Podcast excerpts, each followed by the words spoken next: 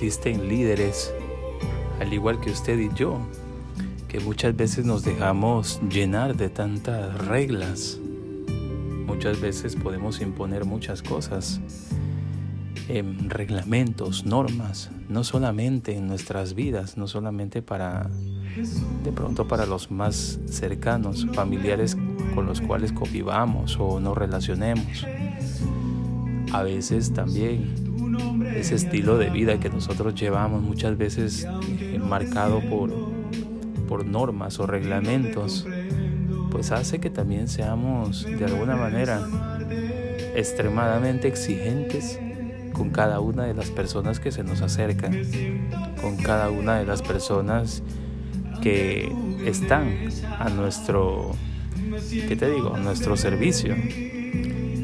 De pronto y tú tienes empleados, de pronto y tú tienes tu negocio, tu empresa y, estás albergando a muchas personas para que realicen una actividad.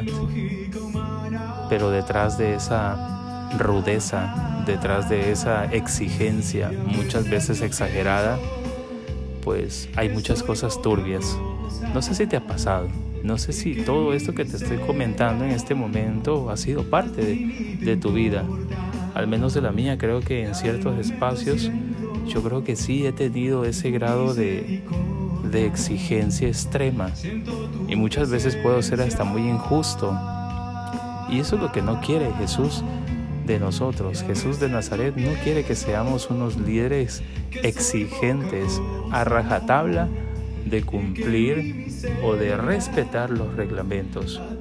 Obviamente que Jesús no quiere que cada uno de nosotros nos pasemos por alto las reglas, las normas. Eso no quiere Jesús tampoco. Jesús lo que quiere es una convivencia más armónica. Si el uno se equivoca, si el uno te pide ayuda, si el otro necesita una mano generosa, necesita tu atención, necesita tus palabras, Jesús de Nazaret no quiere que se la niegues. A pesar de tu exigencia, a pesar de, de lo que de pronto tú y yo podemos ser como que muy seguidores de la ley, Jesús de Nazaret quiere que seamos misericordiosos con los demás.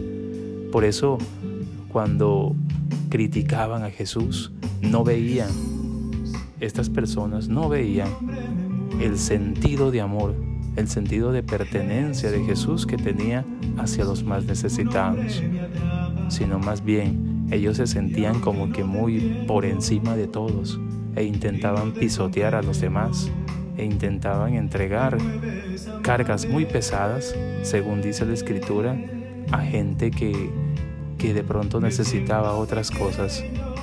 Y ni siquiera ellos eran capaces de llevar toda esa rectitud, toda esa rigidez en sus vidas.